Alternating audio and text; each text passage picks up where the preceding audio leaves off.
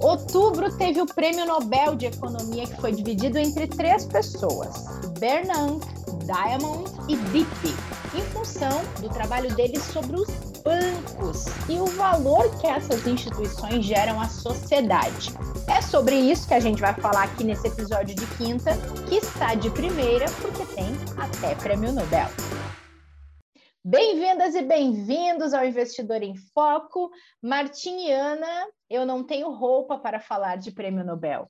É, também não. Vamos nos retirar e hoje vai ser ah. uma aula de Martim Iglesias para nós. Mas podemos falar, podemos falar sobre várias coisas, sobre o que eles estudam, vamos, não, vamos ficar todo mundo aqui, não vamos. Até dica de filme, pensa o quê? Que eu me preparo? Não. Olá, ah, que legal. Não vamos te abandonar, Martim, não vamos. Fique, fique tranquilo. Bom, queria antes de mais nada, antes da gente falar destas três figuras agraciadas com o prêmio, é, Ana, vamos contar um pouquinho sobre valor que os bancos entregam? Na sua avaliação aí, quais são os principais valores que um banco pode entregar para a sociedade, hein? Super interessante esse prêmio ser, ser dado para essa temática, que no fim as pessoas é, tratam de uma maneira tão controversa, né? A questão é verdade. dos bancos. É, uma coisa que eu acho importantíssima, e aí eu acho que isso é muito da minha experiência é, como membro do Comitê Nacional de Educação Financeira por muitos anos e entendi um pouco é, da questão da educação financeira como uma política pública, entender que um processo de bancarização para as pessoas é um processo de cidadania em alguma medida. É, até você mede, né, a, a, quando você olha uma sociedade, que você vê o, o, o percentual de bancarização é, das pessoas, isso está dizendo que as pessoas estão incluídas num sistema econômico no qual é possível participar dele, independente se a gente gosta ou não, porque tem né, essas coisas, não, porque a economia, etc. Mas, independente disso, nós tomamos decisões econômicas o tempo inteiro. E os bancos, eles têm um papel fundamental nessa intermediação. Então, que dá acesso para as pessoas a conseguir é, concretizar os objetivos de vida delas a, por meio de empréstimos, por meio dos investimentos, que é um instrumento de, de, de você, de fato, prolongar os seus objetivos para o resto da sua vida, se você tem uma disciplina. Então, os bancos colocam à disposição essas ferramentas e esses instrumentos os próprios meios de pagamento, hoje a gente está vendo que o dinheiro nem mais existe, hoje é tu, tudo feito por transações eletrônicas. Então, essas instituições, elas têm um papel super importante é, dentro de uma sociedade é, seja pelos produtos e serviços, mas até mesmo pelo seu papel. E quando a gente é, percebe a importância das pessoas se bancarizar, é para a gente trazer muita gente que às vezes está à margem da formalidade, pessoas que precisam ser inseridas nesse sistema, porque a gente está falando de é, se beneficiar de programas sociais, a gente está falando de se beneficiar é, de, é, de, uma série de coisas, de instrumentos que são possíveis para que aquelas pessoas, inclusive, melhorem a sua condição de vida.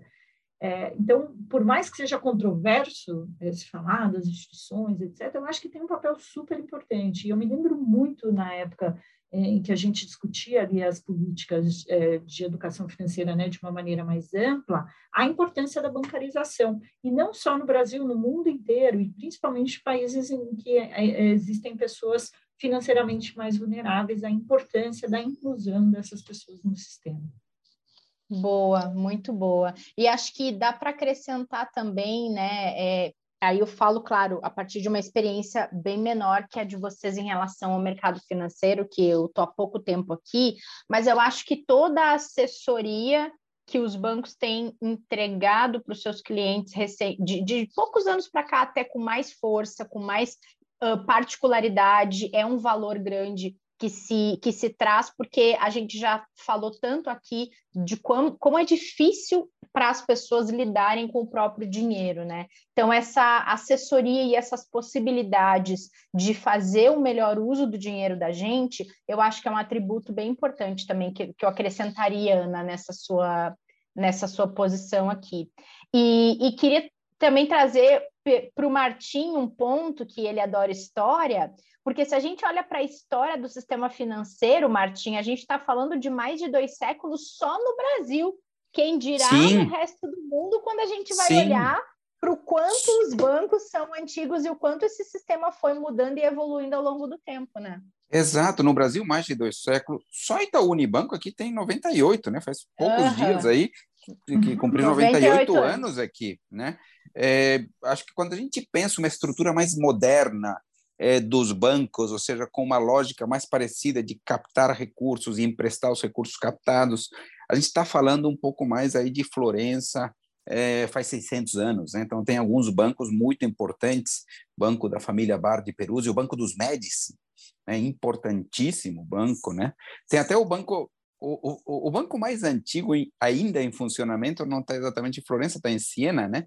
Que é aquele Monte dei Paschi de Siena, né? ainda em funcionamento de, de 1400, alguma coisa desse tipo, né? Então é importante. Mas independente disso, acho que os bancos resolvem uma questão é, da sociedade, uma questão do ser humano, que é a questão das escolhas no tempo, né?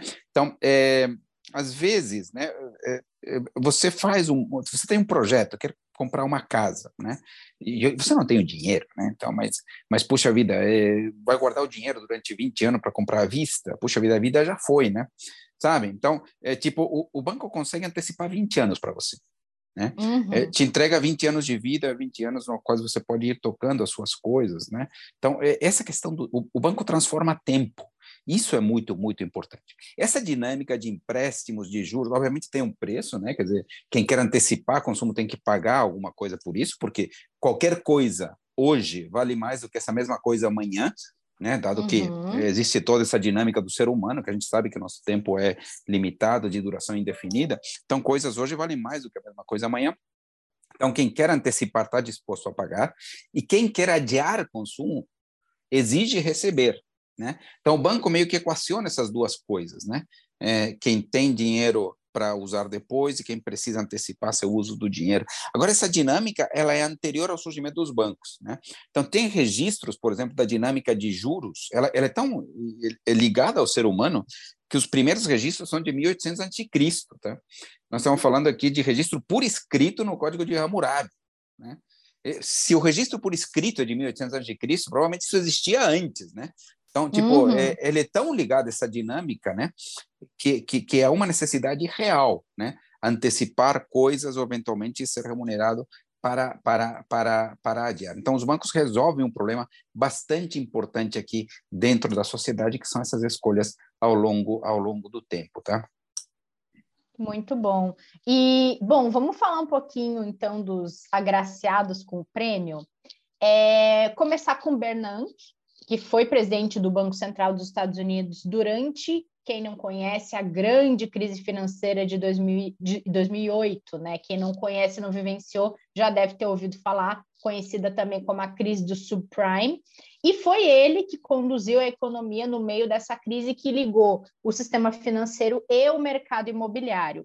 E entre as atribuições, uma delas, intervir fosse para liquidar ou para salvar instituições tarefa árdua, hein, Ana? Uma crise que foi tão impactante, que deixou tantos reflexos por tanto tempo que ficou que nem um fantasma no mercado financeiro, nos sistemas econômicos. Cada vez que uma nova crise surge, vem essa para lembrar o que pode acontecer, né?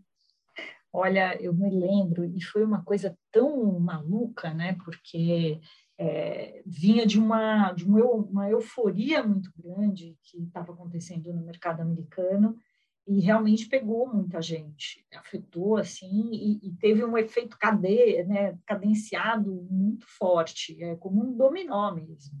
É, uma, uma instituição acabou né, reverberando aí para muitas outras e como você falou, o Bernanke foi lá é, conseguiu lidar ali com a situação na medida que foi possível, é, dado o tamanho né, do, do, do, que tinha acontecido. Então, foi uma crise fortíssima, que ela surgiu no próprio centro financeiro, diferente do que a gente viu, por exemplo, aí quando a gente começou aí com a pandemia, é, que a crise ela veio do, fora do mercado financeiro. e que acabou afetando a economia de uma maneira geral. Essa não, ela nasceu, foi criada e explodiu dentro do próprio mercado. É, foi, acho que, importante para se é, refletir sobre algumas coisas nos Estados Unidos, regulação, transparência, limites, coisas que muitas vezes aqui no Brasil já, já existiam em, algum, em alguma medida, então acho que foi aí um grande aprendizado e que todo mundo foi impactado, dado que, que o, o, o, mercado americano é um mercado, é um hub aí para um planeta inteiro, né, para o mundo todo, então isso foi um aprendizado geral. E é interessante que vários filmes retrataram bem esse período, é, do que aconteceu, vários filmes legais, e eu até destaquei um aqui que para mim foi super interessante, seja pelo elenco, né, só estrelas de Hollywood, mas pela história mesmo, que é o filme A Grande Aposta, não sei se vocês uhum. assistiram, The Big Short. Assisti, uhum. Sim, né? Tem o Richard é... Thaler, que aparece lá, o outro prêmio Nobel lá, aparece no meio é, ali, sabe? Exatamente, assim, é, é sensacional, porque mostra uma coisa muito interessante que um analista viu ali uma inconsistência nos números eufóricos que o mercado é, imobiliário estava trazendo ali naquela época três anos antes. Então, em 2005, ele já percebeu que, olha, esses números aqui estão me dizendo coisas que acho que é bom a gente ficar de olho. E todo mundo achava ele maluco. Até eu lembro de uma fala do que era lá o responsável pelo fundo, que ele falou assim: imagina, house market is rock solid, ou seja, meu, o mercado de, né, de, de, de, de hipotecário é, uma, é, sólido como uma rocha, hum. ou seja, nada vai acontecer. E de fato aconteceu. Eu acho que também um pouco que mostra essa época é que a gente não pode, a gente tem que é, respeitar, assim, sabe? Não pode deixar a vaidade levar muito adiante, a gente ficar é, cego ali pelo sucesso, a gente sempre está muito atento aos detalhes. E o legal do filme é que também tem outros investidores que veem o problema e eles saem, eles só conseguem identificar o que estava acontecendo, que isso é uma coisa interessante também. Quando eles saem dos seus escritórios em Wall Street e vão lá, né, colocar a barriga no balcão e ver a realidade, e que a realidade já estava explícita para muita gente, mas ainda é, as pessoas não queriam acreditar. Então, eu acho que foi uma crise que trouxe muito aprendizado em todos os sentidos, e acho que bem merecido aí para o Bernanke, é, porque ele teve um papel muito importante nessa época. É, o, o interessante, Ana, é que, sem dúvida, o Bernanke, ele, entre, não dá para dizer que foi tudo acerto, né, mas entre erros e acertos, ele, ele conduziu muito bem uma crise que poderia, que foi grande, mas que poderia ter sido muito maior, né? Quer dizer, uma crise no coração do sistema financeiro mundial poderia ter sido sem dúvida, muitíssimo pior do que foi. Tá? E acho que só não foi isso, de fato, pela condução dele. Agora, ele não ganha o prêmio Nobel exatamente pela condução da, da, uhum. daquela crise. Né? Ele ganha pelos estudos relacionados ao sistema financeiro, né, a bolhas, a coisas desse tipo. Mas ele vai entrar para a história, Ana, certamente, é. por causa da atuação dele na crise. Eu só acho que só tem, eu só conheço, não sei se é o único, mas eu só conheço um sujeito que ganhou um prêmio Nobel e o prêmio Nobel não é o mais importante da vida. Você sabe uhum. quem é ou não? Não. É, é o Winston Churchill, né? O Winston Churchill é prêmio Nobel de literatura, né? Ah, é, é, mas ele não é lembrado assim, né? Por isso, uhum. ele é lembrado pela condução dele é, durante a, a, Segunda Guerra Mundial, né? Quer dizer, uhum. talvez, talvez é, tenha sido o maior líder né, é, na, na, condução da, da guerra, né? Mas é interessante mesmo, né? Muito interessante. Esse esse filme que você comentou é fantástico, Ana. É, não, eu fiquei com vontade de assistir de novo, né? Então hoje já é. tem um programa. É, mas é, é, é, interessante que mostra, né, que é, a prática e a teoria. Eu acho que o Bernanke consegue com as duas coisas. Né? Sim, exato, uma perfeito. Uma barriga no, né, no, perfeito. No, no, no, balcão mesmo, resolvendo e, e tomando decisões, implementando decisões, é isso é, mesmo. Porque isso é uma coisa é, bastante presente nos, nos Nobels, é que o, o, a teoria é, é um estudo que ele só vai se viabilizar, só vai só ser possível de se entender a, a aplicação daquilo anos depois, né? às vezes muitos anos depois, isso acontece muito é, na, na parte de, na, na, área da ciência e tal. Então, aqui eu acho que a gente tem um case mesmo. Queria conhecer, viu, esse rapaz. uma, uma vez eu vi uma apresentação, uma palestra dele, tá? Eu cheguei a vê-la. Pessoalmente. É, é bem interessante. É, manda bem, o Não, rapaz? É, o, o rapaz bom, tem futuro. tem futuro, tem futuro. Tem futuro. Tá, o Martim, e Diamond Dive Big. Opa, Deep Big. É, é. Tem futuro também? Sim, tem. Eles são mais é. estudiosos mesmo, tá? É, mas sim, eles trazem muito a questão é, da, da importância dos bancos. Quer ver? Porque, por exemplo, pensa numa empresa. Uma empresa precisa tem um projeto, tem uma ideia, tem um projeto, um plano de expansão, e ela precisa captar recursos, né? né? E, e, e, e esses recursos que ela vai captar, é, é, eventualmente, não podem ser de curtíssimo prazo, né? Precisa maturar uhum. o investimento, são de anos, né? É, mas, por outro lado, os investidores, muitas vezes, eles querem recursos, investimentos em horizontes mais curtos, muitas vezes muito curtos, mas geralmente bem mais curtos do que o horizonte que a empresa precisa dos recursos. Né? Então, tem uma diferença aqui entre o horizonte de quem pega um empréstimo, pode ser também para um financiamento imobiliário de 20, 30 anos que nós falamos, e, e o depositante. Então, o banco, de alguma forma, ele é responsável por transformar essa questão da liquidez e dos prazos. Esse é um risco que os bancos assumem. Né? Faz parte do trabalho assumir isso, obviamente, medir, é, quantificar esse risco, se preparar para isso, mas tem uma dinâmica extremamente importante. Né? Isso é uma função social, uma função econômica muito importante que os bancos conseguem fazer. Tá? É, Dá para dizer também que eles trazem essa questão de que os bancos, de alguma forma, fornecem essa liquidez à sociedade. Né? Acho que foi um pouco que eu já comentei também. Né? O sujeito não tem, tem horizonte de longo prazo para comprar um apartamento, mas o banco consegue emprestar e transformar isso hoje para ele. Né? Então, os, os, bancos são uma espécie de um DeLorean, né? uma máquina do tempo. Né? É um valor muito importante também para a sociedade. E tem um outro ponto que não é tão óbvio, mas que quando você pensa nessa dinâmica de captar recursos e emprestar, o banco como um emprestador de recursos, vamos pensar, em primeiro lugar, para empresas, que fica mais claro. Né? Todo o processo de seleção, de análise de crédito que os bancos fazem, né, eles acabam direcionando para empresas e lugares dentro da economia que têm um potencial maior. Né? Ou seja, é, é, na medida em que eu, em que eu empresto, de fato, para, para após uma seleção, eu acabo direcionando os recursos né, da sociedade, porque são os depositantes, no fim das contas, para lugares mais eficientes. E se os recursos são direcionados para lugares mais eficientes, o que acontece é que o banco, através da sua seleção, potencializa o crescimento econômico de longo prazo né? Porque porque o dinheiro acaba da sociedade acaba sendo canalizado de alguma forma é, melhor, né? Então é, tem um papel importante aqui, né? Uma função econômica muito importante que é um vetor no direcionamento do crescimento econômico, né? Os bancos conseguem fazer isso de uma forma é, bastante importante e acho que isso é interessante, né? Destacar, né? O trabalho é, do Bernanke também, né, na análise mais ligada às crises, mas é, do Diamond e do Debek muito mais ligados à, à função é, do dia a dia dos bancos, né, como importantes propulsionadores, digamos assim, do crescimento econômico. A gente também, né, de alguma forma, é, mesmo o mercado de capitais, não exatamente o mercado bancário, também tem essa lógica de direcionar para lugares mais eficientes, né? Quando, quando a gente faz uma recomendação de investimentos, né, o Itaú, Itaú Corretora, de uma ação, né, ou a gente de um fundo imobiliário, de alguma coisa, a gente fez essa recomendação a partir de uma análise, né, uma análise né? E essa análise implica que a, os projetos, né, as visões de futuros daquela empresa são mais interessantes. Então, levar o dinheiro para essa empresa, né, para esse projeto imobiliário, para isso, né, acaba levando a um crescimento maior, a um, um crescimento melhor. Então, tanto o banco propriamente dito, como o próprio mercado de capitais são impulsionadores de crescimento econômico. Perfeito. Tem algum banco na sua avaliação que é dos mais marcantes da história, não necessariamente dos mais antigos? Opa, essa pergunta é muito legal. Eu gosto.